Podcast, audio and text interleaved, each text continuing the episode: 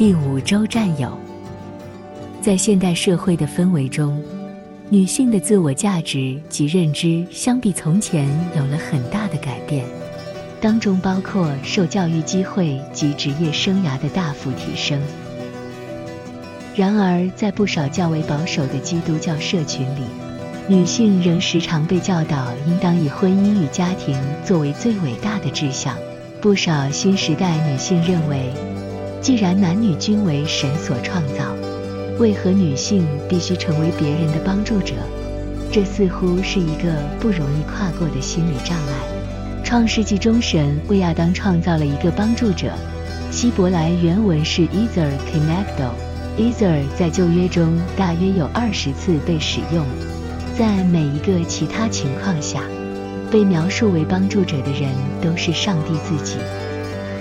在《圣命记》三十三章二十九节中，它被翻译为“保护”，说上帝是保护以色列的盾牌。在诗篇一百二十一篇中，它被翻译为“帮助”，说：“我向山举目，我的帮助从何而来？我的帮助从造天地的耶和华而来。”这些经文描述了生死攸关的情况，在其中，上帝是我们唯一的希望。也许 Ezer 的更好翻译应该是救生员，而 Kenegdo 意味着并排、相对或相似的对象。这些相同的希伯来词语的替代翻译，构建了上帝最初设计的更完整的图像。因此，尽管在某些较为保守的观念中，帮助者是应该作为一个顺服的搭档。做的事情是类似捡起袜子并制作三明治这样的概念，但 either connecto 一词其实更应该被理解成像是一个伴侣、一个共同作战的人，或者一个战友。有职业军人朋友曾经分享他们团队作战的经历，讲究的是信任和团队合作。在他们一起上战场之前，每个人都必须知道，他可以完全依赖站在他身边的士兵。在新兵训练时，三十多名新兵一起下车，被告知站在一起排成一条线。一个装有一堆装备的背包被扔在每个人面前，并被告知迅速而有效地将一切装入背包中。在信号发出后，士兵们纷纷开始工作。每个士兵完成他的背包并拉链合上时，教官就会走到一名站立的士兵面前，拉开他的背包，把所有内容扔到他脚下，大声喊：“再来一次！”这一幕反复发生，经过几次清空，每个士兵都终于弄清楚了，他们在完成了自己的背包，站起来之前。就帮助他左边的同袍完成他的背包。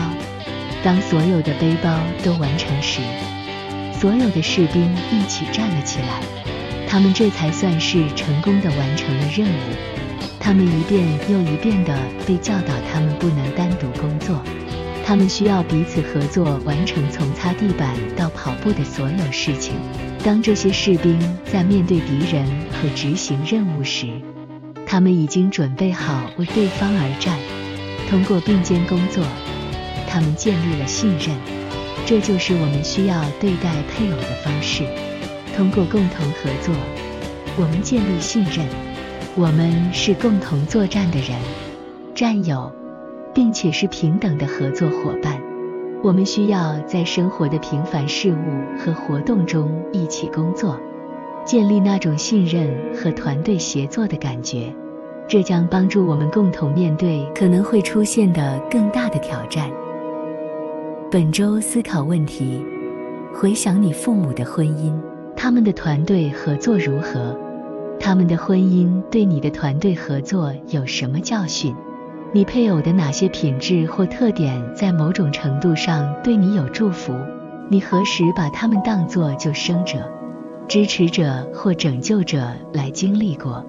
问问你的伴侣，这个星期他们需要你的什么帮助？然后祷告，感谢上帝在你的伴侣身上所赐予你的礼物，求他向你显示，你如何能以更大的方式彼此扶持。